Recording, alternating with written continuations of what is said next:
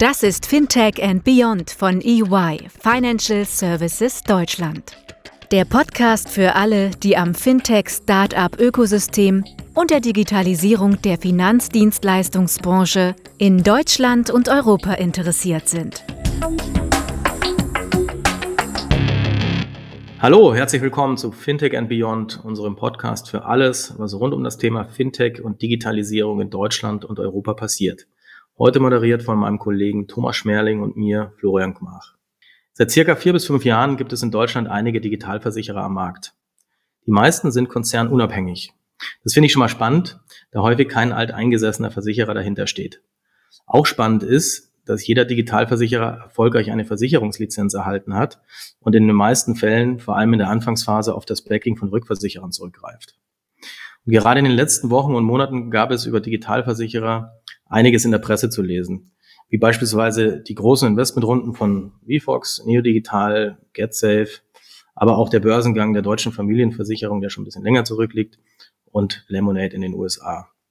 Außerdem höre ich von signifikant ansteigenden Absatzzahlen bei den Versicherungspolicen, vermutlich auch getrieben durch Corona und von einer wachsenden Produktvielfalt in dem Segment. Im Raum steht aber bei vielen Diskussionen immer noch, was Digitalversicherer eigentlich anders machen als die alteingesessenen Player.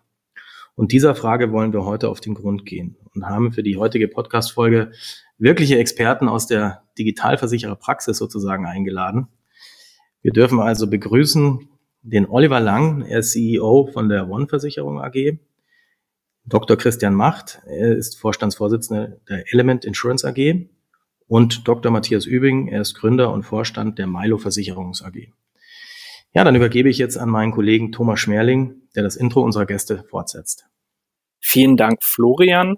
Auch ein herzliches Willkommen von meiner Seite und vielen Dank an unsere Gäste.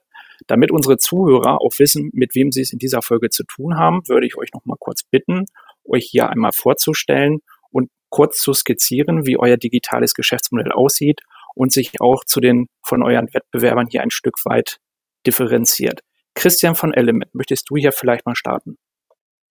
Ja, vielen Dank. Thomas, äh, Florian, vielen Dank für die Einladung und die Möglichkeit, mich auch kurz vorzustellen äh, insbesondere aber natürlich Element. Ja, Christian Macht, äh, mein Name jetzt äh, seit über zwei Jahren ähm, bei Element. Ähm, habe davor nicht direkt in der Versicherungsbranche gearbeitet, war bei äh, Groupon, war bei Rakuten, ähm, davor Berater bei der Boston Consulting Group, äh, wo ich dort allerdings äh, doch das ein oder andere Versicherungsprojekt machen durfte. Aber viel wichtiger, was macht ähm, Element?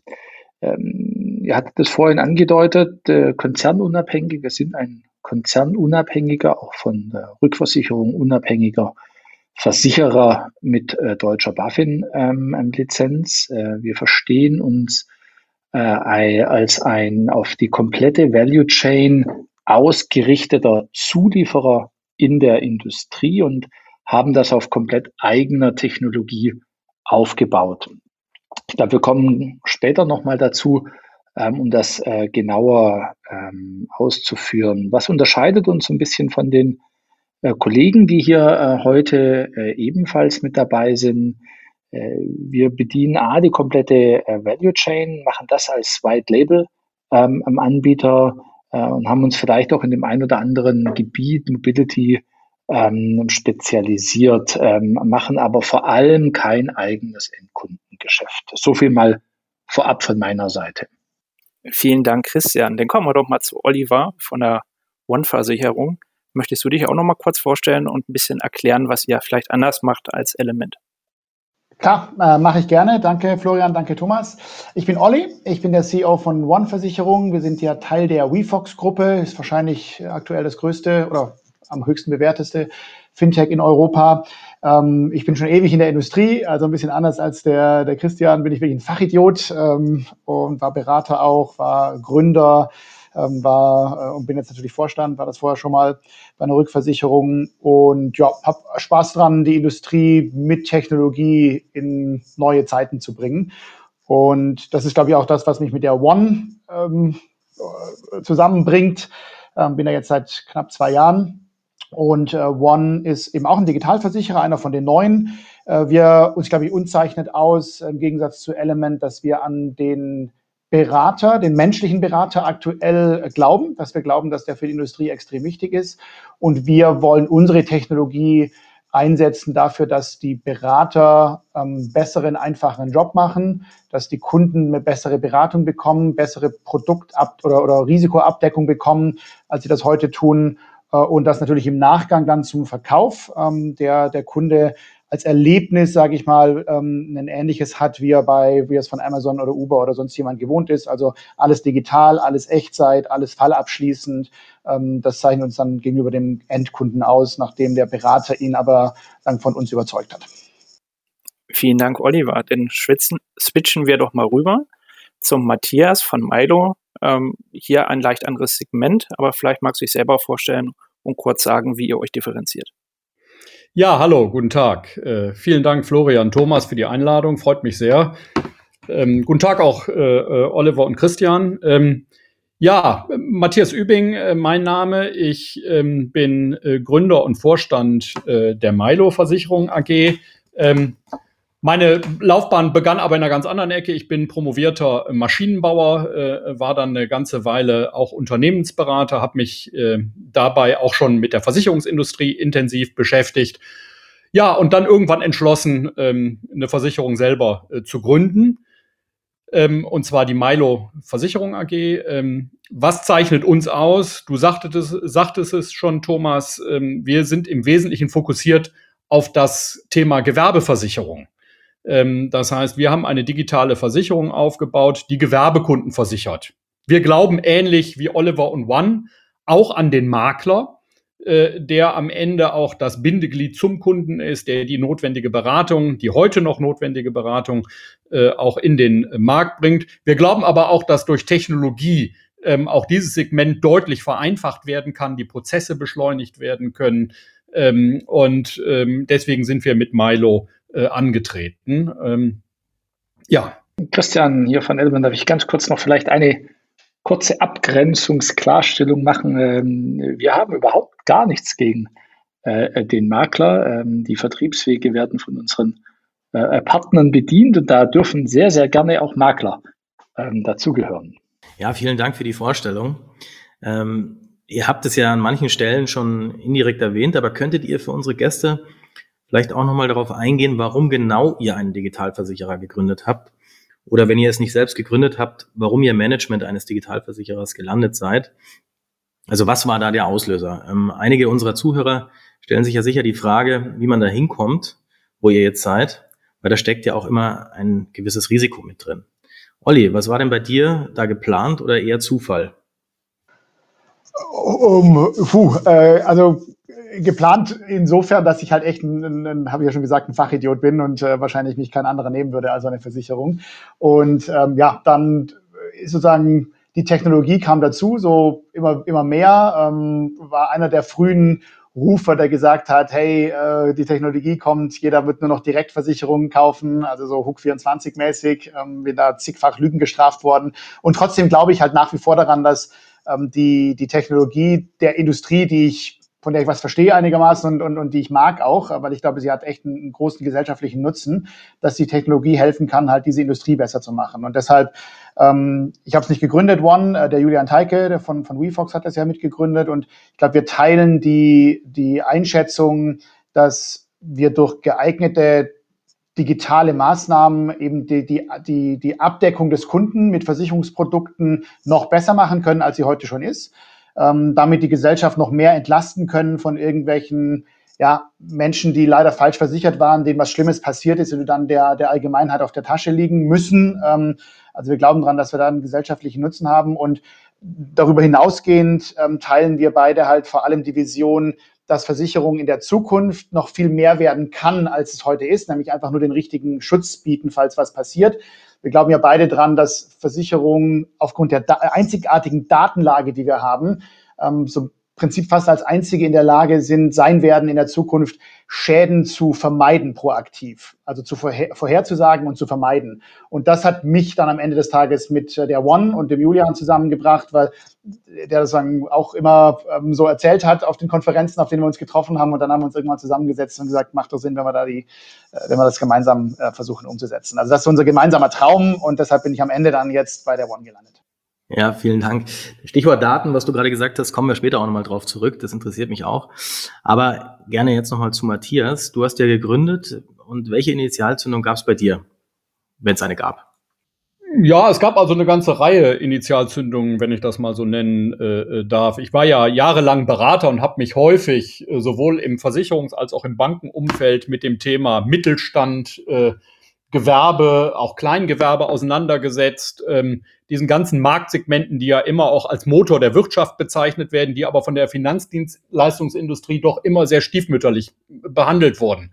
Das hat verschiedene Gründe. Es ist ein sehr komplexes äh, Marktsegment ähm, auf der Versicherungsseite mit sehr unterschiedlichen Risikoprofilen, die da bedient werden müssen, mit einer hohen Heterogenität an, an Betriebs- und Geschäftsmodellen. Also der GDV hat in seiner Liste, ich glaube, 1600 äh, verschiedene Betriebsarten und ähm, dieses Segment aber auch ähm, sehr stark unterversichert ist. Und das hat am Ende auch ein, ein hohes volkswirtschaftliches Risiko, ähm, äh, äh, das wir natürlich mit unseren Versicherungslösungen entsprechend minimieren wollen.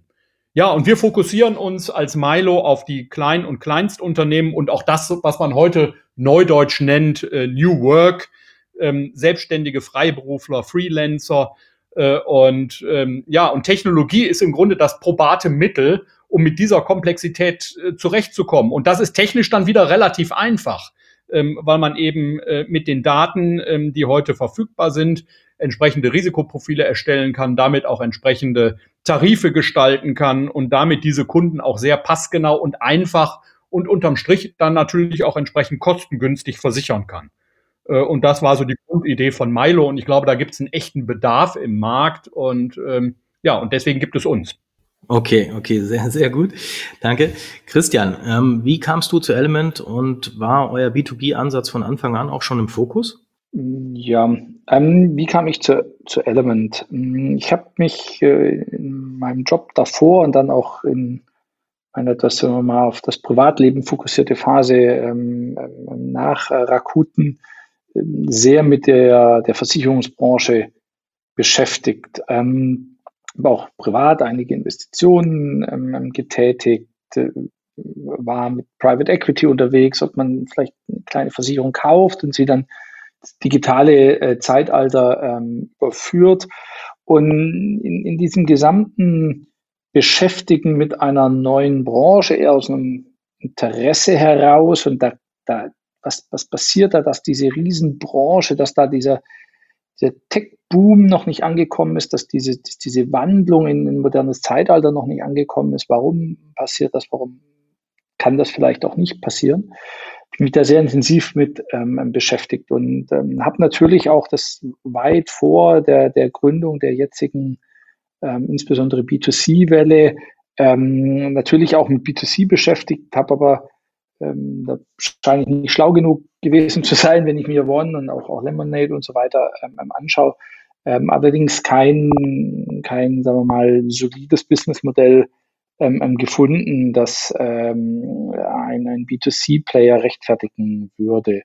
wenn man sich nämlich mal anschaut, was Technologie machen kann, kann Technologie ähm, besser bepreisen, kann vielleicht Risiken ähm, vermeiden, Ausschlüsse, kann die gesamte Operations ähm, günstiger, schneller, ähm, effizienter ähm, machen. Aber es ist ein gewisses Limit, 10 Prozentpunkte, 20 Prozentpunkte, was auch immer es ist, äh, was man sozusagen optimieren ähm, kann. Und das, selbst wenn man das voll an, an den Kunden weitergibt, äh, ist in dem Preiswettbewerb, der oftmals über Vergleicher ähm, kommt, aber auch äh, mit einem gewissen Trust, der vielleicht mit großen Brands ähm, vorhanden ist, ähm, war da meiner Meinung nach gar nicht so eine große ähm, ähm, ähm, Lücke. Wenn man allerdings diese Ersparnis, die aufgrund von Technologie ähm, zu erzielen ist oder die Verbesserung der Produkte, ob das jetzt passgenau ist oder ob ich ein Kostenersparnis äh, betreibe, ist jetzt mal dahingestellt. Ähm, der Branche zur Verfügung ähm, stellt, insbesondere in einem so fragmentierten ähm, Markt, wie wir ihn in, in, Deutschland und in fast in jedem europäischen Land ähm, haben, dann kommt plötzlich ein richtiger Hebel ähm, drauf. Und ähm, deswegen ähm, bin ich dann auch zu Element in sehr, sehr früher Phase gekommen, da Element diesen Ansatz als Zulieferer, aber mit einem sehr breiten Produktportfolio, mit einem sehr breiten technologischen Ansatz, mit einem Komplettangebot der, der Value Chain ähm, in den Markt ähm, ähm, geht. Deswegen vergleichen wir uns auch immer so ein bisschen ähm, vielleicht eine Automobilbranche mit Magna, also mit einem wirklichen Komplettzulieferer. Aber was wir nicht machen und was mich damals sehr angezogen hatte, ist das Doppelinvest, das die Branche bereits getätigt hat, die etablierten Versicherer, aber auch Plattformen, aber auch die, die in der Distribution tätig sind, wie zum Beispiel Makler, haben schon ganz hohe Investitionen getätigt, ähm, um äh, einen Kunden im übertragenen Sinne zu besitzen, Kundendaten ähm, ähm zu haben, ähm, ein Brand aufzubauen, Trust aufzubauen. Äh, wir wollten hier nicht diese Investitionen, die bereits von vielen getätigt worden sind, doppeln, sondern wirklich äh, mit Technologie neue Versicherungsleistungen und Versicherungsprodukte anderen zur Verfügung stellen. Das ist ja mal ein spannender Punkt. Da würde ich jetzt vielleicht gerade auch mal mit auf gehen wollen. Ähm, vielleicht für unsere Zuhörer auch interessant, was versteht ihr eigentlich unter einem Digitalversicherer und was macht ihr anders als die etablierten Player? Und ihr habt ja auch schon gesagt, dass ihr hier mit Kundendaten neue Geschäftsmodelle baut, ähm, vielleicht andere Service-Offerings habt, dass ihr Kostenersparnisse in den Betriebsprozessen und den Betriebsabläufen herbeiführen könnt und natürlich, dass die IT-Plattform einer der wesentlichen Treiber mit ist. Matthias, wie ist denn deine Sicht der Dinge dazu? Ja, äh, was ist ein Digitalversicherer, ähm, war die Frage. Ne? Ähm, äh, Im Wesentlichen erstmal eine Versicherung, äh, die die Möglichkeiten der digitalen Technik heute nutzt. Äh, und da bietet sich die Versicherungsbranche natürlich echt an, äh, weil es geht im Wesentlichen um Daten und Daten heißt Digitalisierung. Ähm, und ähm, man kann sagen, das ist vielleicht als Digitalversicherung eine notwendige, aber vielleicht keine hinreichende Bedingung, um äh, damit auch Erfolg zu haben. Und was uns vielleicht als Milo ein bisschen kennzeichnet, ist, dass wir aus meiner Sicht eine relativ einzigartige Kombination ähm, gebaut haben aus äh, einer digitalen Technik, einer digitalen Plattform in Kombination mit echtem auf das Gewerbegeschäft Geschäft fokussiertem äh, Produkt- und Underwriting-Know-how äh, und das Ganze kombinieren mit einem sehr intensiven Kontakt in die jetzt in unserem Fall natürlich vor allem die Maklerwelt, ähm, die natürlich auch ein sehr spezifisches äh, Klientel sind, äh, die betreut werden wollen, die man kennen muss, die man idealerweise an so eine Plattform anbindet um äh, am Ende erfolgreich zu sein. Ich glaube, diese drei Dinge sind in der Kombination nötig, um echte Marktprobleme zu lösen und dann auch nachhaltig erfolgreich zu sein. Und ähm, ja, das zieht sich vielleicht so ein bisschen durch drei Ebenen dessen, was wir so anbieten. Ähm, zum einen unser, unser, unser Produkt- und, und, und Serviceangebot. Und da haben wir äh, aus meiner Sicht eine relativ einzigartige Lösung für Makler, insbesondere unseren ähm, sehr wichtigen Partnern, für die wir innerhalb kürzester Zeit ähm, sehr individuelle Deckungskonzepte anbieten können, die wir ihnen dann auch technisch zur Verfügung stellen und die diesen Maklern helfen, ähm, zum einen sich natürlich selber bei ihren Klientelen, bei ihren Zielgruppen ähm, zu positionieren und äh, das Geschäft erfolgreich auszubauen, aber gleichzeitig auch ihren eigenen Betrieb deutlich effizienter zu gestalten. Ähm, dazu muss man vielleicht auch wissen, dass viele Makler heute, was Technologie angeht, ähm, noch durchaus ähm, äh, Verbesserungspotenzial ähm, haben. Und dabei helfen wir ihnen eben durch unsere automatisierten ähm, Prozesse. Und ähm, das ist ein sehr wesentlicher Teil unserer, unserer Leistung. zum anderen kommt in diesem Geschäft natürlich auch extrem gut an, dass die ganzen Prozesse einfach und schnell laufen. Das honorieren die Kunden, ja. Ähm, aber man muss ehrlicherweise sagen, im Gewerbegeschäft, so viel auch Direktgeschäft gibt es bei uns noch gar nicht, obwohl man unsere Produkte auch über unsere Website und über die üblichen Vergleicher ähm, beziehen kann. Ähm, aber im Wesentlichen den Maklern ist das sehr wichtig, dass dieses Geschäft schnell äh, äh, abgewickelt werden kann, dass es möglichst haftungssicher abgewickelt werden kann, ohne große Schwierigkeiten zu erkennen, was für eine Art Kunde man vor sich hat, welche Risiken der letztendlich ähm, abgesichert haben will ähm, und das Ganze auch ohne großen administrativen Aufwand, was entsprechende Formulare und so weiter angeht, äh, ähm, dann auch äh, abschließen kann. Und das bieten wir auf einer Technologieplattform, die ähm, ja eine klassische Versicherung vielleicht in dieser Form auch nicht hat. Ähm, wir haben das Ganze auf die grüne Wiese gebaut und das ist natürlich ein Riesenvorteil, weil man dann einfach viele Altlasten gar nicht erst mit sich rumschleppt, sondern die Dinge so baut. Wir haben vor knapp drei Jahren angefangen, Milo zu bauen, ähm, die dann vor drei Jahren und auch ich hoffe heute immer noch und ich hoffe auch noch auf eine äh, Zeit in der Zukunft einfach State of the Art waren. Unsere komplette Plattform läuft auf, zum Beispiel auf der Amazon Cloud. Das können wir grenzenlos skalieren, unsere Datenbank nach links und rechts und oben und unten ausbauen.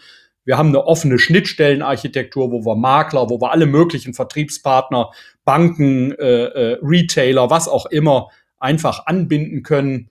Wir haben im Hintergrund ein paar Standards. Bipro ist ja häufig äh, in, der, äh, in der Diskussion, in der Praxis vielleicht noch nicht ganz so angekommen in Teilen. Ähm, solche Dinge äh, bieten wir an. Und damit kann das Ganze eben auch besonders effizient für uns betrieben werden, sodass am Ende auch ähm, für uns da durchaus eine attraktive Marge hängen bleibt, weil die Prozesse, wie man in der Versicherungs, äh, Versicherungsjargon sagt, eben dunkel verarbeitet werden. Und zwar von der, vom Produktabschluss äh, äh, ähm, ganz am Anfang bis auch hinten zur Schadenabwicklung. Und ich glaube, diese Kombination, ähm, die zeichnet uns so ein bisschen aus und charakterisiert uns eben als digitale Versicherung. Vielen Dank, Matthias. Das ist eine Steilvorlage. Da gehe ich doch gleich mal zu Christian rüber. Auch Automatisierung und ähm, Dunkelverarbeitung ist sicherlich auch bei dir ein Antritt. Wie, wie siehst du den Digitalversicherer und was ist euer USP dazu? Ja, erstmal danke, Matthias. Ich glaube, da ist fast alles auch für uns äh, zu übertragen. Vielleicht möchte ich noch mal ein, zwei Punkte ähm, aufnehmen. Digitalversicherer, da versteht man oftmals auch nette Frontends drunter. Ähm, bei uns ist das eher Backend und auch, auch wirklich Kern, Versicherungskern. Das geht dann auch hin zu, wie automatisiere ich ähm, und skaliere ich Compliance, äh, Risikomanagement. Das heißt also wirklich in, in, die, in die Kernprozesse einer Versicherung, Technologie ähm, ähm, einzubinden. Ziel muss es daraus natürlich dann ähm, sein, nicht in geschlossenen Systemen zu arbeiten. Es gibt ja nicht nur die Technologiefrage, sondern auch die technologiephilosophische ähm, Frage ähm, dazu, sondern eher in offenen Systemen ähm, zu arbeiten.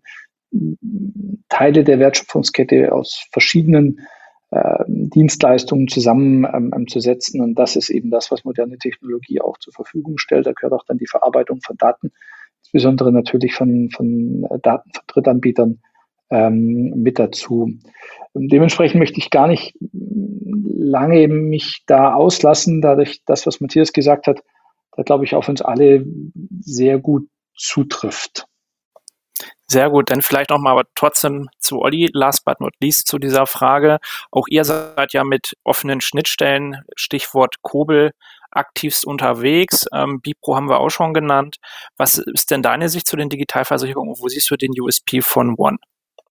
Also wenn es der zweite schon schwer hat, wie schwer hat es dann der dritte hier? Ähm, also ich kann, ich kann in der Tat beiden nur zustimmen, Christian, Matthias. Ähm, Digitalisierung oder Digitalspieler zu sein, ist ja glaube ich, für keinen von uns drei einen Selbstzweck, sondern wir haben ja alle, das kam ja auch raus äh, bei Matthias und bei Christian, hat, ja alles einen Zweck. Bei uns ist es, wie gesagt, der Zweck, dass wir wollen, dass die Kunden möglichst gut, breit und richtig mit Versicherungsdeckung äh, eingedeckt sind. Ähm, und wir akzeptieren, glaube ich, alle drei, habe ich den Eindruck, den Schmerz, den Versicherungen halt bei, bei Kunden hervorrufen. Und äh, an der Stelle, glaube ich, echt mal eine, eine Gratulation an euch beide, Florian und Thomas, äh, zu der Panel-Zusammenstellung, weil äh, Christian, wir haben auch schon mal drüber gesprochen, es ist phänomenal, wie sehr in der Branche immer noch Direktversicherung mit Digitalversicherung verwechselt wird. Also es geht hoch bis zum GDV. Wir waren neulich, glaube ich, da, ähm, Christian, du und ich. Ähm, eine klasse Zusammenstellung, weil keiner von uns dreien jetzt der klassische Direktversicherer ist. Ihr hättet ja auch die Hook, äh, die Cosmos und die Element einladen, äh, sorry, nicht Element, die, die äh, Lemonade einladen können. Ähm, also von daher äh, cool, ihr habt verstanden, ähm, finden wir gut. Äh, und deshalb geht es in der Tat, wie, die, wie, wie Christian und Matthias schon gesagt haben, es geht vor allem darum, wie man halt die Prozesse hinten raus so digital macht, dass vorne raus dass der, der Schmerz beim Kunden so gering wie möglich ist. Und ich glaube, wie gesagt, alle drei bilden wir uns nicht ein, das Ding zu einem sexy Produkt zu machen, ähm, sondern der Schmerz muss einfach so, so klein wie möglich sein. Ähm, Christian hat es ganz richtig gesagt. Ich glaube, man, man sollte unterscheiden in ähm, die Abschlussstrecke oder TAA, wie das so technisch genannt wird in, in Deutschland. Ähm, da gibt's viele, die versuchen, das mehr oder weniger gut zu digitalisieren. Und der Schmerz kommt dann aber, glaube ich, hinten raus bei den 250 Geschäftsvorfällen, die jedes Produkt so hinten raus anbietet. Kunde ändert den Namen, ähm, der Sohn fängt an, Auto zu fahren, ich kündige, ich will ein Upgrade, ich habe einen Unfall gemacht. Ähm, und, und das dann richtig hinzukriegen, ist, glaube ich, die Kunst, die wir drei, ähm, der wir drei uns verschrieben haben. Äh, und die ist echt hart. Äh, und ich sehe immer wieder bei großen etabliertenVersicherern solche Leuchtturmprojekte. Wir haben jetzt irgendwie den äh, Schadenfall, Kunde hat irgendwie eine rosa Wand gestreift und äh, keine Ahnung, 360 Grad Winkel. Ähm, das ist irgendwie alles süß, aber ich glaube, was, wessen wir drei uns verschrieben haben, ist halt wirklich das systematisch anzugehen und von oben nach unten halt die häufigsten Geschäftsvorfälle durchzugehen, die dann zu digitalisieren. Das ist am Anfang noch relativ leicht. Wir sind jetzt, wir schwanken die letzten Monate immer so zwischen 85 und 90 Prozent Dunkelverarbeitungsquote und wenn du da oben bist, und da sind wir drei wahrscheinlich alle, dann wird's halt echt sau schwer. Ne? Also von 90 auf 95 zu kommen, ähm, wo eine Allianz gerade mal von 12 auf 13 kommt, ist halt echt sau schwer. Und da fängst du dann halt auch an, echt moderne Technologie einzusetzen. Also Bilderkennung, Schrifterkennung, Spracherkennung, künstliche Intelligenz, die, die, die dann das Kundensentiment ausliest und dir sagt, okay, der Kunde ist besonders ärgerlich, da musste mal ein Mensch rangehen, beziehungsweise der andere ist vielleicht noch gut drauf, das kann ich mit dem Sprachcomputer abfedern. Also in die Dinge geht's dann und die sinnvoll angewendet, zeichnet, glaube ich, ein Digitalversicherer aus. Und da sehe ich bei den herkömmlichen, althergebrachten Versicherung auch eher so ein bisschen das Leuchtturmgehabe, damit komme ich schick in die Presse äh, mit dem einen Use Case, aber dass der irgendwie 0,3 Prozent der Gesamt-Use Cases ausmacht, da fragt dann keiner nach. Das ist super spannend. Darf ich da gleich noch mal eine Anschlussfrage außerhalb der Reihe reinpacken, wenn das für alle okay ist? Klar, ja klar. Okay, dann wäre vielleicht für unsere Zuhörer hier nochmal wichtig zu verstehen, was ist eigentlich der genaue Unterschied zwischen einem Digitalversicherer und einen etablierten Versicherer, weil so wie ich jetzt aus eurer Diskussion mitgenommen habe, fokussiert ihr euch hier tatsächlich auf die End-to-End-Prozesse, die auch das Backend inkludieren, wohin viele ich nenne es jetzt einfach mal ein bisschen Kosmetik in digitaler Form betreiben und sagen, wir haben unsere Antragsstrecken in irgendwelche fancy Oberflächen in, ins Web gestopft oder in eine App. Ähm, das ist aber eigentlich nicht unbedingt ein Digitalversicherer, so wie ich das jetzt von euch mitgenommen habe, sondern dann eigentlich eher ein digitaler Vertrieb. Christian, schaffst du es vielleicht in, in ein oder zwei kurzen Sätzen mal zu definieren, was ein Digitalversicherer ausmacht? Da bin ich vorsichtig, weil ich nicht unbedingt das Wort Digitalversicherung äh, äh, belegen möchte, weil da versteht eh jeder was Eigenes ähm, drunter. Und vielleicht auch nochmal vorweg, den etablierten Kollegen darf man da auch gar nicht mal so sehr die Vorwürfe oftmals machen, da mit, mit dem doch sehr komplexen bestehenden Geschäft es natürlich deutlich schwieriger ist, hier eine komplette Digitalisierung ähm, herbeizuführen. Ähm, wie es für uns natürlich, die das neu aufbauen, auch auf kleinem Geschäft am Anfang aufbauen, ist das natürlich auch, auch einfacher und wir haben natürlich die großen Vorteile, ähm, auf den, wie man so schön im Englischen sagt, on the shoulders of giants ähm, ähm aufzubauen.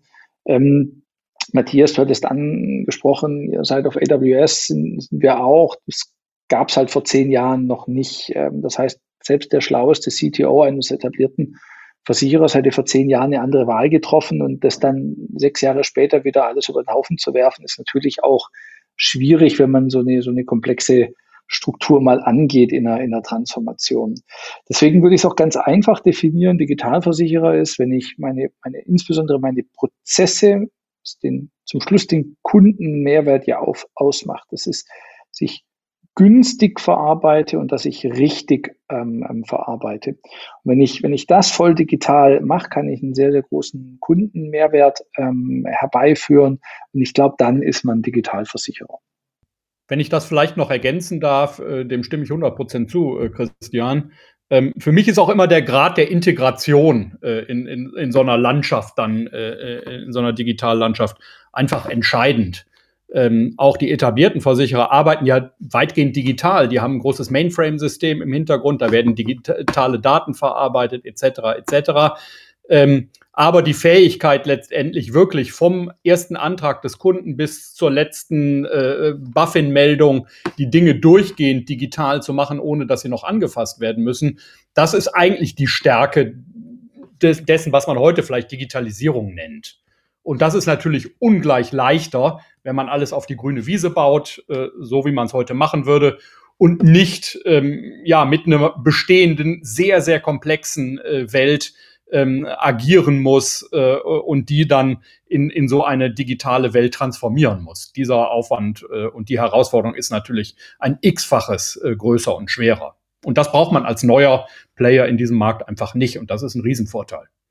Vielen Dank. Ich würde auch gerne noch eine, eine ähm, Ergänzungsfrage an dem Punkt nachlegen, weil wir da gerade schon so schön sprechen.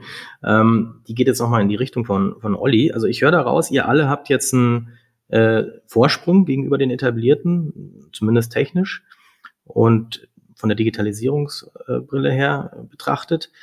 Aber wie lange werdet ihr das Ganze halten können? Schmilzt das eher zusammen oder baut sich das eher noch aus? Also ein bisschen provokant formuliert, aber vielleicht kannst du da auch noch was dazu sagen. Naja, das ist ja die große Wette, die wir alle eingehen. Ähm, und ich glaube, wir, wir alle drei würden nicht da arbeiten, wo wir arbeiten, wenn wir daran glauben würden, dass der schnell einzuholen wäre. Äh, ich ich mache es immer mit einem einfachen Beispiel. Die Allianz in Deutschland hat, ich weiß nicht wie viele, 30.000 ähm, Mitarbeiter oder so. Ähm, und für mich ist ein Digitalplayer, das haben die beiden anderen ja schon angedeutet, ein, eine Versicherung, die per se erstmal versucht, ohne Menschen auszukommen. Ich glaube, das ist, was uns, was uns einigt. Und wenn du natürlich, da hat Christian recht, wenn du natürlich, ich weiß nicht, wie viele ihr habt, Christian, wir haben jetzt irgendwie, keine Ahnung, 80 äh, oder so bei uns äh, rumlungern. Äh, wenn du 80 hast, dann gehst du an das Thema anders ran, als wenn du 30.000 hast wie eine Allianz. Und deshalb, ich, ich, glaube, technologisch kriegt die Allianz das hin, die sind ja nicht blöd, ne? ähm, aber, aber das ist ja ein menschliches Problem. Und du bist als Allianz ja drei Wochen am Stück auf der ersten Seite der Bildzeitung wenn du jetzt anfängst, 30.000 Leute auf 80 runterzufahren. Und deshalb glaube ich, dass wir da gar nicht so sehr einen technologischen Vorsprung haben. Das ist ja alles keine Raketenwissenschaft, was wir hier machen, ähm, sondern vor allem einen, einen sozialen Vorsprung. Ähm, und es Gnade der späten Geburt, aber ähm, ich glaube, da wird schon, da, da wird der Vorsprung meines Erachtens eher noch größer, ähm, weil wie gesagt, ob du von 12 bis 3 auf 13 Prozent dunkle Verarbeitung gehst, das kriegst du irgendwie noch hin. Aber wenn ich, wenn ich sehe, wie schwer die sich tun, auch, auch sozial von 12 auf 15 zu gehen und wir sind halt kratzen an den 90 und wollen Richtung 95 hoch, wir sehen halt einfach, was dazwischen passieren muss. Und wenn du dann noch das soziale Problem hast, dass du 30.000 Leute loswirst, dann sehe ich uns da eher oh, da, ja, in, in, in der Führung. Aber ja, äh, es gibt, es gibt 30.000 Leute bei der Allianz, die sagen was anderes. Okay, ich sehe schon, ich glaube, da brauchen wir noch eine Follow-up-Folge und vor allem auch dann angereichert mit Leuten aus der ähm, anderen Ecke, aus der, aus der Ecke der Etablierten. Kriegen wir sicher hin und kommen euch äh, nochmal auf euch zurück. Jetzt bleiben wir nochmal bei dem Thema von heute und äh, den Digitalversicherern und zu der Funktionsweise. Und da wollte ich jetzt nochmal auf den wichtigen Punkt ähm, zu sprechen kommen, der sicherlich auch unsere Zuhörer interessiert, und zwar Datenmanagement. Also, was ich jetzt hier noch mal ein bisschen rauskitzeln wollte aus euch ist, wie gut nutzt ihr heute schon eure Kundendaten, um euer Offering zu verbessern? Also Stichwort Pricing, zielgerichtete Kundenansprache, Schadenmanagement und so weiter. Und werden dabei auch Daten von Dritten mit einbezogen? Könnt ihr dazu was sagen und ein paar Einblicke geben? Fangen wir nochmal an mit Christian. Wie macht ihr das bei Element? Ja, mm, wir passen grundsätzlich erstmal jedes Produkt auf die Bedürfnisse unserer Partner und dann deren Kunden an. Sozusagen Customization as a Standard. Ähm, und was für uns, und da unterscheiden wir uns vielleicht sogar ein bisschen, man sieht ja sehr viel Einigung, Einigkeit zwischen uns dreien oder unter uns dreien. Ähm, ähm, hier unterscheiden wir uns vielleicht ein bisschen dadurch, dass wir immer mit Partnern zusammenarbeiten, haben wir natürlich den großen Vorteil, dass wir auf eine bestehende äh, Datenbasis dieser Partner ähm, zugreifen können. Die werden dann angereichert mit weiteren externen Daten, das heißt Claims Management, Betrugserkennung.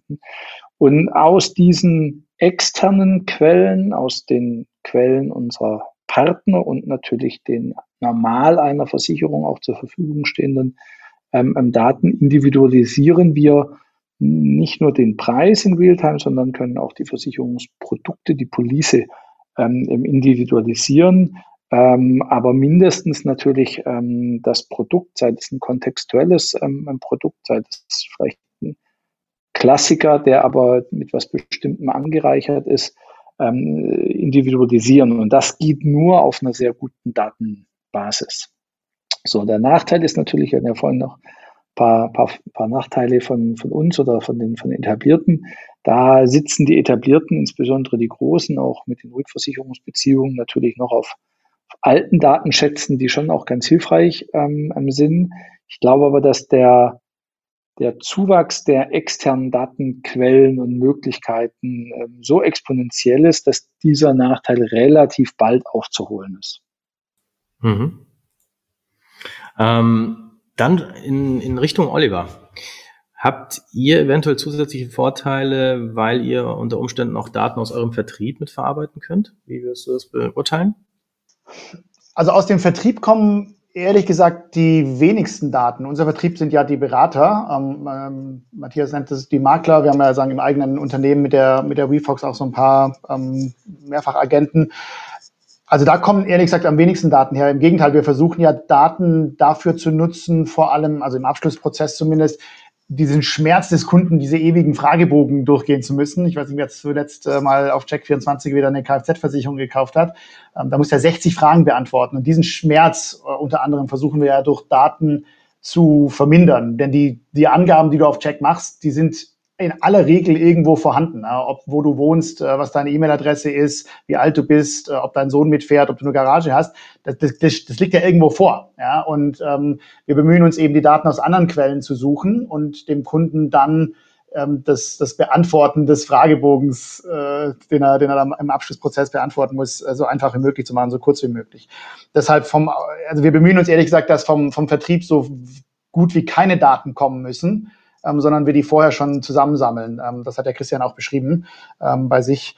Und, und nachher geht es im Prinzip drum über die Daten, die wir dann selber sammeln und auch aus externen Quellen natürlich sammeln müssen, möglichst das Verhalten des Kunden vorherzusagen, so ein bisschen, um proaktiv auf ihn zugehen zu können. Also wir versuchen eben zu rauszufinden, wann kommt der Kunde mit einem Änderungswunsch auf uns zu. Auch da, wenn du andere Quellen anzapfst äh, und der, der ändert bei Amazon seine Rechnungsadresse, dann ist relativ wahrscheinlich, dass er über kurz oder lang auf uns zukommt und sagt, hey, ich habe meine Adresse geändert. Das können wir proaktiv gestalten. Ähm, oder wenn der ein Claim einliefert ähm, oder wenn er sonst, wenn er, wenn er ein neues Produkt kaufen möchte oder sein altes canceln möchte, also stornieren möchte.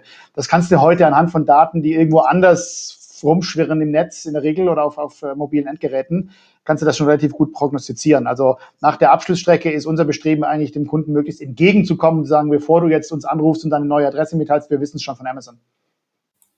Ja, also ich meine, das vielleicht äh, auch noch da mal äh, zurückgespielt. Äh, wir haben ja in anderen Podcast-Folgen auch schon zu dem Thema Open Banking PSD2 ähm, oder PSD2 gesprochen. Ähm, das ist das ein Thema, was, was, was ihr mit einbezieht? Also Stichwort ähm, Auslesen von Kontobewegungen und dann verstehen, in welcher Lebenssituation sich so ein Kunde befindet. Das können ja lizenzierte Player am Markt. Arbeitet ihr mit solchen Leuten zusammen? Absolut. Also ähm, Matthias, musst du sagen, wie es im Firmenkundenbereich ist oder Gewerbekundenbereich, aber für Privatkunden ist die, sind Kontobewegungen eine der wertvollsten Datenquellen, wenn du kontextuell verstehen möchtest, wie der Kunde tickt, in welcher Lebenssituation er sich befindet, was er gerade tut, was er auch braucht an Deckung. Äh, also PSD2, PSD2-Daten äh, super, super wertvoll und, und deshalb von uns auch gerne genutzt, ja. Okay, ähm, danke. Matthias, dein Blick, wie ist der da drauf? Ja, wenn ich das noch, noch ergänzen darf. Ähm, äh, ich glaube, wir haben einen ganz großen Vorteil, der ganz banal ist. Ähm, wir haben nämlich letztendlich ein großes Data Warehouse, wo alle unsere Daten reinlaufen. Sei es die aus dem Vertrieb, sei es die aus dem Underwriting, aus unserem Risikomanagement, äh, die Daten, die wir für unser regulatorisches Reporting brauchen, etc., etc. Und das schafft uns eine Basis, die, sage ich mal, auch wahrscheinlich bei etablierten Versicherern so gut wie gar nicht erreichbar ist. Ich kenne das auch aus meiner Beratervergangenheit, äh, diese großen Projekte, wo dann versucht wird, häufig aus verschiedenen Quellen ähm, einen Konsistenzen Satz an Daten äh, zu erstellen. Und das, dieses Problem hat man gar nicht als, als, als Startup, äh, der jetzt letztendlich das System äh, von null auf auf die grüne Wiese gestellt hat. Und das ist natürlich ein Riesenvorteil. Das muss man einfach sagen, weil wir real-time jede Kundenbewegung sehen, jeden Schaden sehen. Äh, da gibt's nichts, was an uns vorbeigeht, wie ich das eben auch häufig in der Beraterpraxis erlebt habe, dass eine Versicherung dreimal denselben Schaden zahlt und dann am Ende des Jahres erst merkt, dass das dreimal passiert ist ähm, äh, in, der, in der Rückversicherungsabrechnung. Ähm, das gibt es bei uns einfach gar nicht. Ähm, also die Basis ist super. Aber auf der anderen Seite muss ich auch sagen, bislang sind wir noch sehr konservativ unterwegs. Wir haben jetzt das letzte Jahr genutzt, sage ich mal, erstmal das ganze Brot- und Buttergeschäft ähm, auf eine vernünftige Basis zu setzen, unsere ganzen Prozesse end-to-end -end zu automatisieren. Und wir sind jetzt schon punktuell dabei, ähm, Daten zu nutzen, wenn wir unseren Maklern zum Beispiel Kampagnen zur Verfügung stellen, um Kunden direkt anzusprechen äh, und so weiter. Aber das Thema Daten, wir fangen ja an, auch mehr und mehr davon zu sammeln. Die werden bei uns alle sehr systematisch abgelegt. Vertriebsdaten, auch Schadendaten, die ja sehr, sehr wichtig sind für die Produktentwicklung ähm, werden alles Themen sein, die wir im nächsten Jahr sehr gezielt angehen, weil letztendlich die Möglichkeit, so eine zentrale Datenbank zu haben, das fängt ja vorne bei der gezielten Kundenansprache an. Du äh, erwähntest das auch, Olli. Ähm, da hat man natürlich viel gezieltere Möglichkeiten, ähm, auch Gewerbekunden anzusprechen, äh, bis hin zu der Abschlussvereinfachung, wo dann die Abschlussfragen in der TAA schon ausgefüllt sind, weil man die Daten auch extern zur Verfügung gestellt bekommt, bis hin zu Pricing oder äh, Produktentwicklung auf Basis Schadendaten, Fraud Detection. Da arbeiten wir mit einem äh, ähm, Unternehmen zusammen, die einfach unsere Datenbank äh, mit entsprechenden Fraud Scores versehen. Und da sehen wir sofort, wie hoch die Wahrscheinlichkeit ist, dass bei einem Schaden, dass es sich um einen Betrugsfall handelt. Das sind alles Themen, die wir im, im nächsten Jahr sehr, sehr gezielt angehen. Und ähm, für uns jetzt erstmal das Wichtige, wir haben die Basis, um das alles zu machen. Und das äh, finde ich, ist eine sehr komfortable Situation. Und alles, was wir jetzt machen, optimiert dann eben unseren Umgang mit den Kunden, mit den Maklern ähm, und am Ende auch unsere, unsere Passgenauigkeit der Produkte, unseres Pricings. Und ähm, ja, da freue ich mich schon sehr drauf, was da nächstes Jahr alles passieren wird. Vielen Dank. Dann nehme ich doch nochmal den Ball von Olli auf. Er hat ja gefragt, wer hat zuletzt mal bei Check24 sich zum Beispiel eine Kfz-Versicherung gekauft? Äh, klare Antwort, ich. Und das führt uns nämlich zum nächsten Thema. Ähm, da taucht ja jetzt die Digitalversicherung nicht immer unbedingt so als erster Treffer aus, also sprich günstigster Teilnehmer. Welche Strategie verfolgt ihr eigentlich hier, um weitere Marktanteile zu gewinnen, beziehungsweise auch Vertrauen gegenüber den Endkunden aufzubauen und euer Branding zu stärken, dass der Endkunde oder Nutzer, in diesem Fall denn ich, gleich sagt, wow, One oder Element in diesem Fall nicht, weil es White Label ist, aber halt äh, Milo, das ist total klasse, ich will bei denen kaufen. Wie geht ihr dieses Thema an? Olli, magst du da vielleicht mal drauf gehen? Äh, ja, also definitiv nicht über den Preis und nicht über Check24, da sind wir uns, glaube ich, alle drei einig. Ähm, wir, wir haben uns ja den, den größten, aktuell noch den größten Vertriebskanal ausgesucht, halt die menschlichen Berater. Und wir sind nicht so verwegen wie jetzt ein Lemonade, ähm, zu sagen, wir können über das, was wir tun und wie wir es tun, den Kunden dazu zu bewegen, die One aktiv nachzufragen. Das ist überhaupt nicht unser Ziel und da glaube ich fundamental auch nicht dran. Ähm, das heißt, was wir versuchen, ist, wir versuchen unseren, unserem Vertriebskanal, den Vermittlern, den Beratern, das Leben so einfach wie möglich zu machen. Im Abschluss, aber auch eben in allen anderen Geschäftsvorfällen, die später kommen, ihn möglichst wenig damit zu behelligen, nicht wertstiftende Tätigkeiten zu machen. Das wollen wir ihm alles abnehmen und äh, so dass sich der Berater auf die Beratung des Kunden, die bestmöglichen Versicherungsschutz für den Kunden fokussieren kann. Ähm, natürlich müssen wir auch den Kunden happy machen, sonst geht der nämlich nachher zum Berater und sagt, hey, was hast du mir denn da empfohlen? Äh, die von One, die sind ja totale Vollpfosten. Das darf auch nicht passieren. Also müssen wir natürlich hinten raus den Kunden happy machen. Hatte ich vorher gesagt, da versuchen wir eben uns an den, den guten Customer Journey Beispielen, also in Amazon, in, in uh, Uber oder so zu orientieren uh, und alles in, in Echtzeit und fallabschließend zu machen, sodass der Kunde ja nicht äh, sagen beim, beim Makler nachher auftaucht oder beim Berater und sagt, ey, das war ja eine blöde Empfehlung, die du da ausgesprochen hast. Ähm, entsprechend sind wir persönlich, ehrlich gesagt, ähm, gilt wahrscheinlich für uns alle drei, äh, auch sogar einigermaßen kulant im Schaden. Also weil wir nicht vorne raus die billigsten Preise auf Check bieten müssen, können wir hinten auch mal fünf Grade sein lassen. Wir haben auch eine Betrugserkennungssoftware natürlich wie Matthias, aber wenn die durchgeht und, und der Kunde hat halt wirklich einen Schaden, dann sind wir da tendenziell auch erstmal kulant, ähm, weil wir, wie gesagt, vorne nicht über den Preis verkauft haben. Beim Kunden selber beschränken wir uns ehrlich gesagt drauf, dass wir in seinem passiven Gedächtnis sind. Ähm, also sagen unter, unter Marketing Speech äh, nennt man das ja äh, gestützte Bekanntheit. Ähm, heißt für uns, wenn ein, ein Berater ähm, beim Kunden sitzt ähm, oder telefoniert und sagt, hey, ich empfehle dir jetzt hier mal ein Produkt der One-Versicherung, dann sollte beim Kunden die One-Versicherung idealerweise irgendwo im Hinterkopf sein und nicht die Frage auftauchen, um Gottes Willen, was ist das denn? Ähm, und das machen wir mit kleinen, gar nicht so teuren Maßnahmen. Ähm, also klar, Christian ist da noch viel besser da unterwegs im Marketing-Spend, aber wir haben da wirklich auch keine großen Ausgaben und, und haben jetzt die letzten 12, 15 Monate ähm, glaube ich, eine Bekanntheit von knapp 20 Prozent, also gestützt. Also wenn dich einer fragt, kennst du die One-Versicherung, sagen 20 Prozent der Deutschen inzwischen ja. Äh, und das, das reicht auch. Ne? Also die müssen nicht sagen auf die Frage, welche Versicherung liebst du am meisten, da muss nicht One kommen. Ja? Ähm, und ich glaube, da, da kommt, ich weiß gar nicht, ob da überhaupt was kommt bei den meisten Kunden. Ähm, ist wahrscheinlich eher die Frage, welche hast du am wenigsten. Aber das ist im Prinzip unsere Herangehensweise. Wir, wir, wir stärken den Vertrieb und sind beim Kunden passiv im Gedächtnis um, gestützt. Äh, und das tut es ganz gut für uns. Vielen Dank. Matthias, wie sieht das bei euch im Gewerbesegment aus? Ja, im Grunde genauso wie, wie das, was, was Olli da gerade äh, äh, erzählt hat. Ähm, wir sind zum einen der festen Überzeugung, ähm, dass am Ende ähm, nicht die Großen äh, äh vielleicht die sind, die die Zukunft im Versicherungsgeschäft äh, bestimmen, sondern die Einfachen, die Schnellen, die Lösungsorientierten. Und genau da positionieren wir uns auch. Ähm, und wir machen uns auch keine falschen Illusionen. Milo als Marke ist weder im Maklermarkt noch bei unseren Endkunden bislang groß bekannt. Ähm, wir spielen da gestützt oder ungestützt noch, glaube ich, kaum eine Rolle.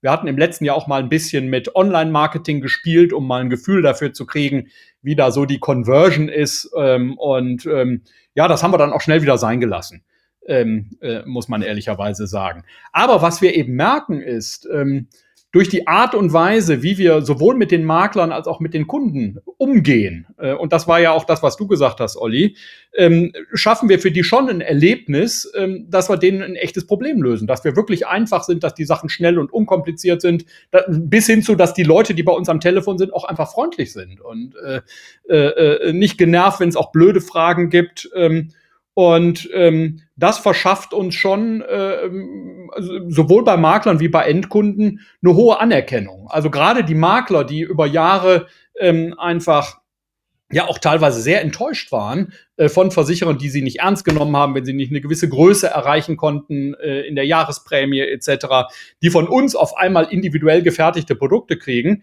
Ähm, da können wir schon echt mit äh, punkten, muss man ehrlicherweise sagen.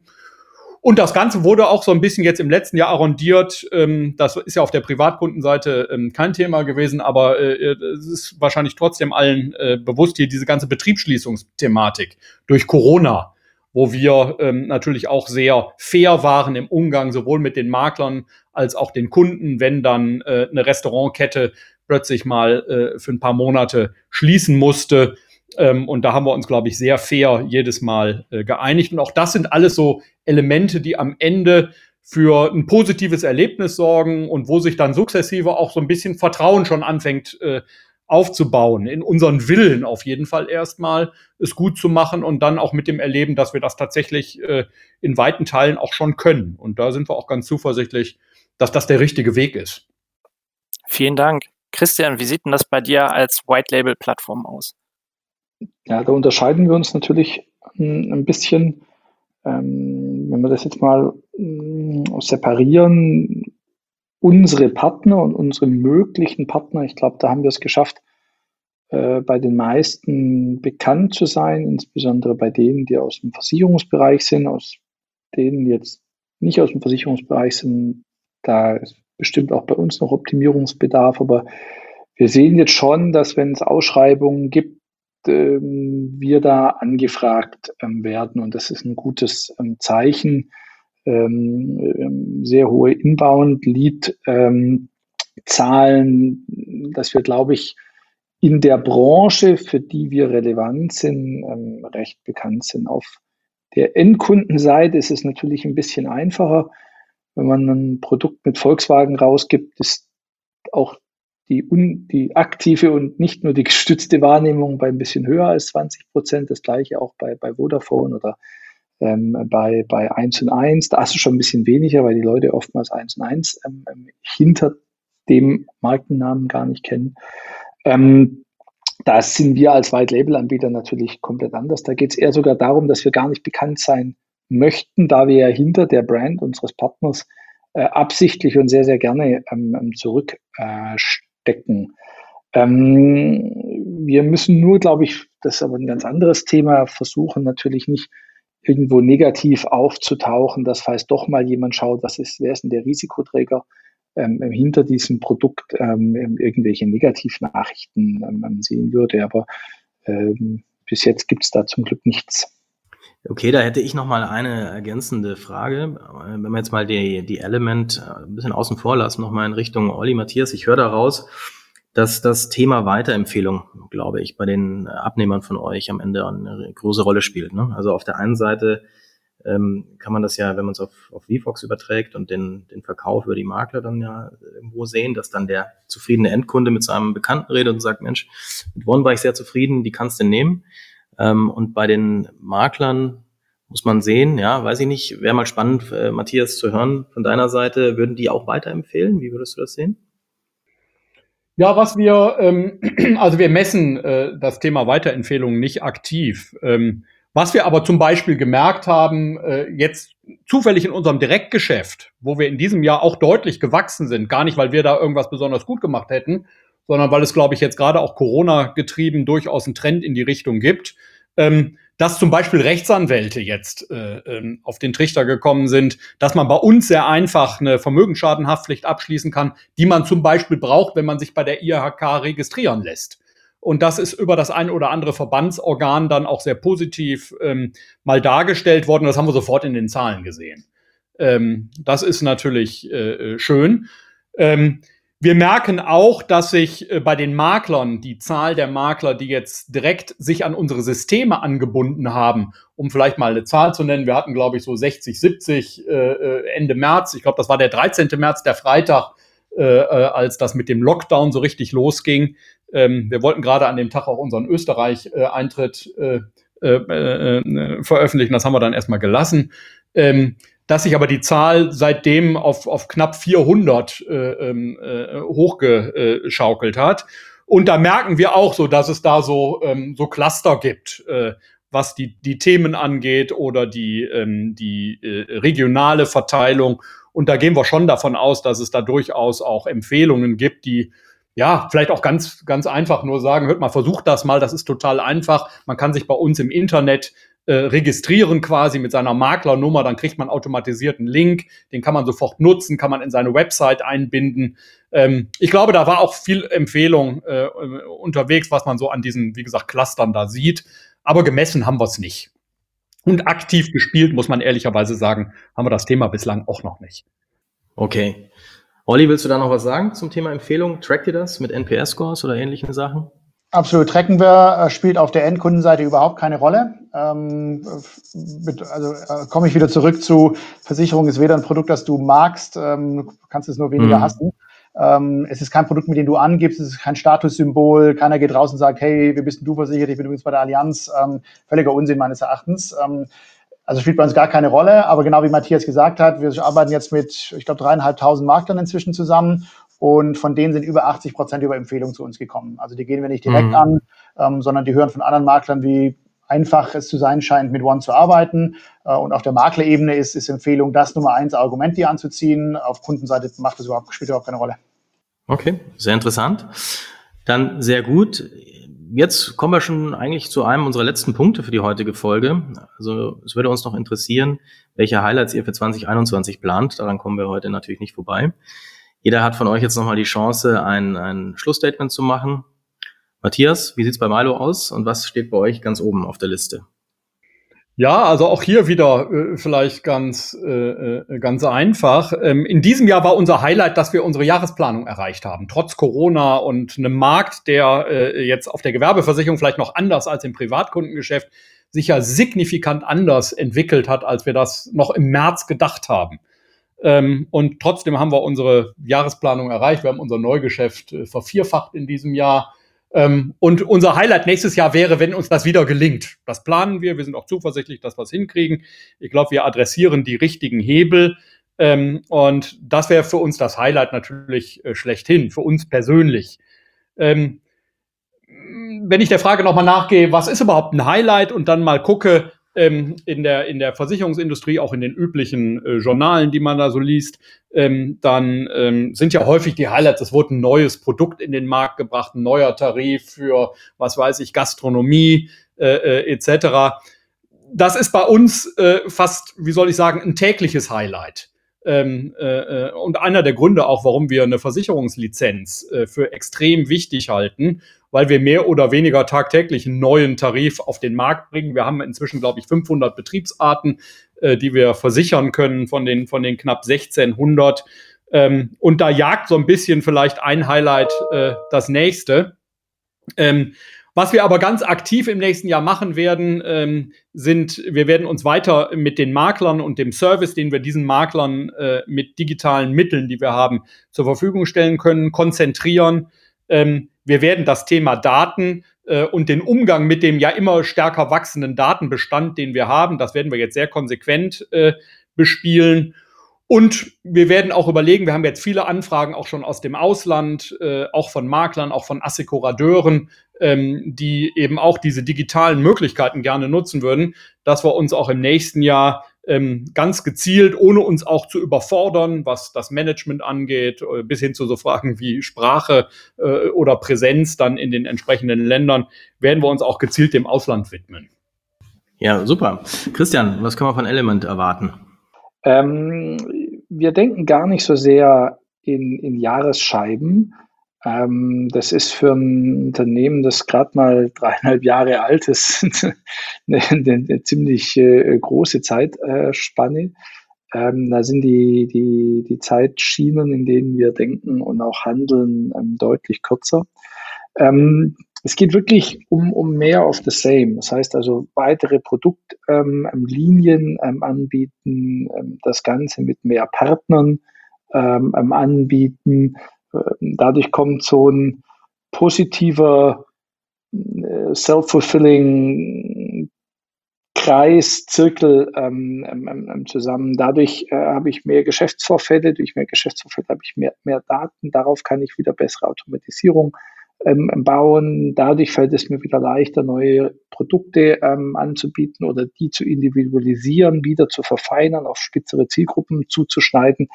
Wir haben da sehr viel Grundlagenarbeit, vor allem auf der Technologieseite, ähm, gelegt, dass wir jetzt eher so in die Ausbauphase ähm, und auch in die Nutzungsphase ähm, ähm kommen. Und vielleicht noch als persönliches Highlight ähm, für mich äh, am 1.1. beginnt ein neuer Kollege, der Eric Schuh, auf den ich mich sehr freue, um mit ihm täglich zusammenarbeiten zu dürfen. Sehr gut. Und zu guter Letzt, Olli, was ist euer großes Ding in 2021? Ja, ich schließe mich da an. Also man würde jetzt klassischerweise die Länder aufzählen, in die wir gehen. Also wir sind jetzt gerade in die Schweiz gegangen vor ein paar Wochen und ähm, werden zum Jahresanfang wahrscheinlich in Polen aktiv werden, dann irgendwann zu Jahresmitte Italien. Aber gegeben, wie wir, glaube ich, alle drei aufgestellt sind, ähm, also ich nehme an, dass, dass ihr zwei auch eine zentrale Produktfabrik habt, so zumindest, zumindest nennen wir das. Ähm, das heißt, für uns ist der Aufwand, nach Italien zu gehen, ungefähr gleich groß wie in Deutschland ein neues Produkt, was ich die Unfallversicherung oder so anzubieten.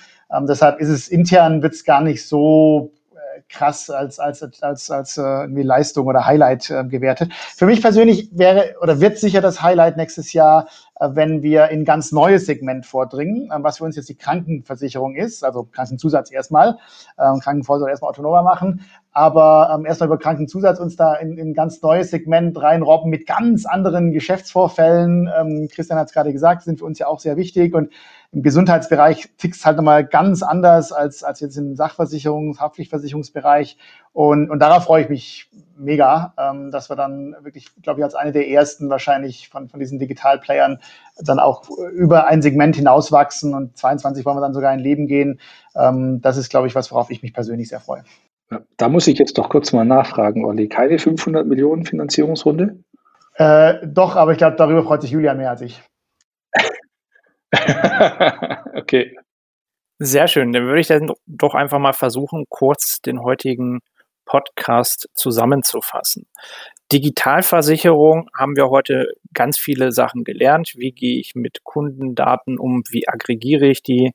Ähm, wie unterscheidet sich ein Digitalversicherer von, von vielleicht klassischen oder herkömmlichen Versicherer, dass man hier eher reingeht und sagt, wir haben digitale End-to-End-Prozesse, man hat ein besseres Kundenerlebnis, man geht rein und hat ein schnelleres Time to Market, insbesondere für Produkte. Was für euren Highlight ist, macht ihr quasi täglich.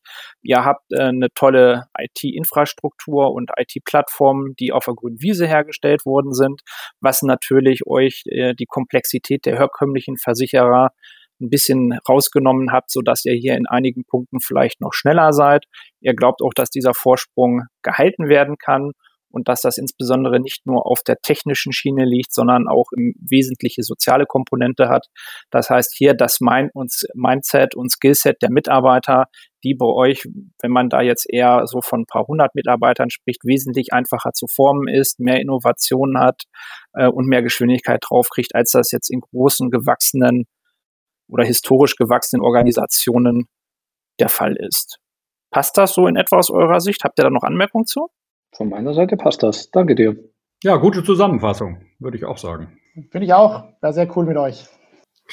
Ja, vielen Dank. Ich habe auch nichts mehr hinzuzufügen. Danke, Thomas, für den kleinen Snapshot. Dann sind wir für heute auch schon wieder am Ende unserer Folge angekommen. Wirklich vielen, vielen Dank von uns an die Gäste, also an euch, Matthias, Oliver und Christian. Insbesondere für eure Einblicke zu euch als Person äh, am Anfang, aber euch natürlich auch natürlich zu eurem Unternehmen. Und wir hoffen, dass ihr auf der Erfolgsspur bleibt und dass ihr in 2021 noch einiges bewegen könnt und auf die Straße bringt. Also das, was ihr gerade gesagt habt. Und jetzt an unsere Zuhörer. Wie immer verlinken wir unsere Gäste in den Show Notes. Dort findet ihr auch unsere E-Mail-Kontaktadresse eyfintechandbeyond.de.ey.com. Wir freuen uns also immer über Feedback, aber auch Vorschläge für weitere spannende Themen oder Gäste, die ihr im Podcast hören möchtet. Dann bleibt mir eigentlich auch nur noch mich von unseren Gästen zu verabschieden. Bis bald, bleibt alle gesund und habt eine gute Zeit mit euren Familien äh, im Lockdown. Ciao.